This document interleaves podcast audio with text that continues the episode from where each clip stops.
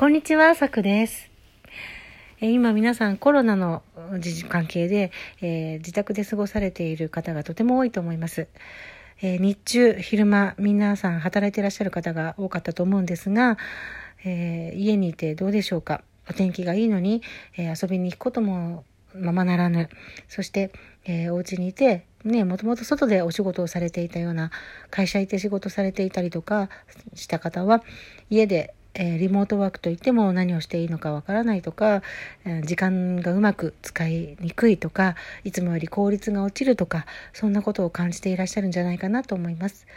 私はですね、えー今現在仕事、えーボイストレーナーの仕事と、えー歌手、シンガーの仕事と、あと、キャリアカウンセラーの仕事を持っていて、あともう一つあの、昼間カラオケ、カラオケ喫茶、喫茶のママをやっているんですけど、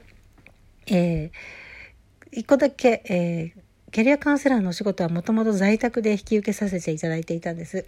だから今私、まあ3つもちろんねカラオケだとかボイストレーナー密室で2人でこう会うようなお仕事とか集団で集まるような、えー歌のお仕事とかそういったことは全部なくなってしまったんですが唯一、えーキャリアカウンセラーのお仕事だけは残っています。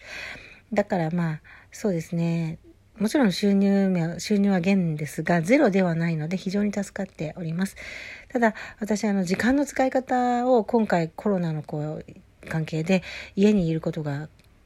もう9割方家にいますよねもっとかなほぼ家にいるんですけれども幸いなことに子供を保育園に送る保育園はやってくれているので小さな5歳の子供を保育園に預けてこれもいいのかどうか賛否両論ではありますが本当に何分家にいては、えー仕事ができないため 特に私カウンセリングのお仕事なので仕事ができないので保育園に預けています。でね、あの家にでもいる時間が長くなって時間配分下手するとですねちょっとテレビつけちゃうとコロナの情報をやってたりしてずっと見入ってしまったりっていうのを避けるために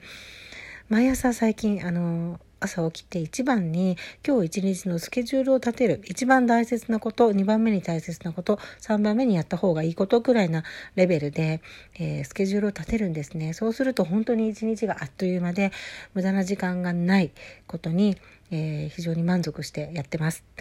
えー実は私あの去年1年去年とか一昨年とかえー好きな仕事で人に役人の役に立てるかつ好きな仕事ということにこだわり続けてほとんど仕事やってない時期とかあったんですね。で実はコロナのこのような状態は予行演習のように、えー経験しております。そしてその仕事がなかったたまにあってもカラオケを教える仕事で1日1時間とか2時間とか外に出てそんだけみたいなお仕事の状態の時があってその時ってもっともっとダラダラダラしてました。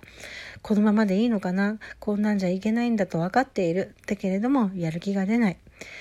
ね予想外予想外にこう動けないやることがあるのに動けないとかやった方がいいかもしれないけど今すぐやらなくてもいいこととかそういったことを抱えている時って意外と何も動けなかったりするのが本当に人だと思うんです。人ってやっぱり楽な方にね気持ちや体が動いていく生き物だそうなので、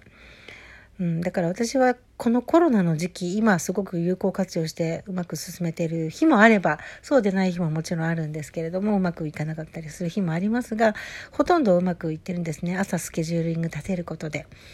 だけれどもあのこう本当に高い志だけはあるんだけれども特にスケジューリングせず一日ダラダラ過ごしてしまうそしてそんな自分が大嫌いっていう日々を繰り返してたのが実は去年とか一昨年とかそうだったので去年の夏くらいまでですね結構苦しかったんです。で今皆さんはもしかしたら予想外にこのように家に閉じ込められてしまっている状態で予想通りに理想通りに体を動かすことができずストレスを溜めてしまうこともあるかもしれないんでもしよかったら朝に一日のスケジュールを立てる。絶対に今日はやったら方がいいことを一つだけ決めてみる。それで絶対やった方がいいことがやれたら、えー褒める。でせいぜい2つ3つ3つくらいは自分のこうやった方がいいこと。それは仕事のことだもそう仕事のこともそうだけどプライベートのこと自分の成長につながること、えーいつかやってみたいと思ったけどできなかったこと、そういったことを、えー、ぜひ一日のスケジューリング朝一番に立ててみて、それだけは叶える。そしてその時間を事前に確保してしまうっていうようなことをやると、えー、非常に寝るときに、あ今日満足できた一日だったなっていうふうに、またこの夜に今日はどうだったかって振り返るのもすごく大事で充実感を得られるポイントの一つで朝と夜にほんの10分でいいんで、えー、今日のスケジュールを立てる、えー、今日の振り返りをするっていうのをこう繰り返しやってみることをぜひお勧めします。私は本当にもう怠け者で三日坊主でもう本当に本当にダメダメな人間だったんだ、なんですけども、このスケジューリングをやることですごくこう時間を有意義に使えて気持ちを前向きに明るく持っていることが現在できています。ね、だからこうやって、えー、声で、えー、ちょっとラジオっぽいことを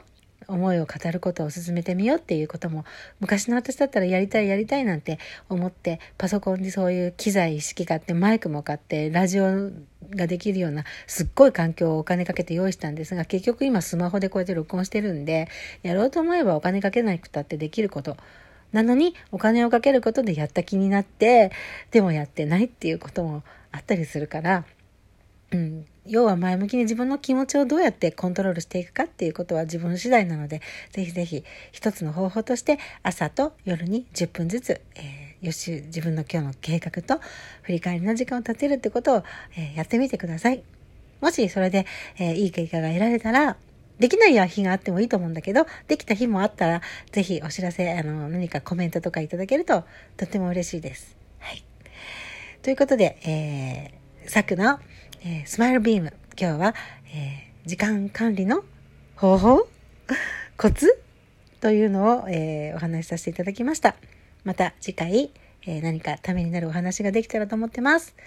それでは、さよなら。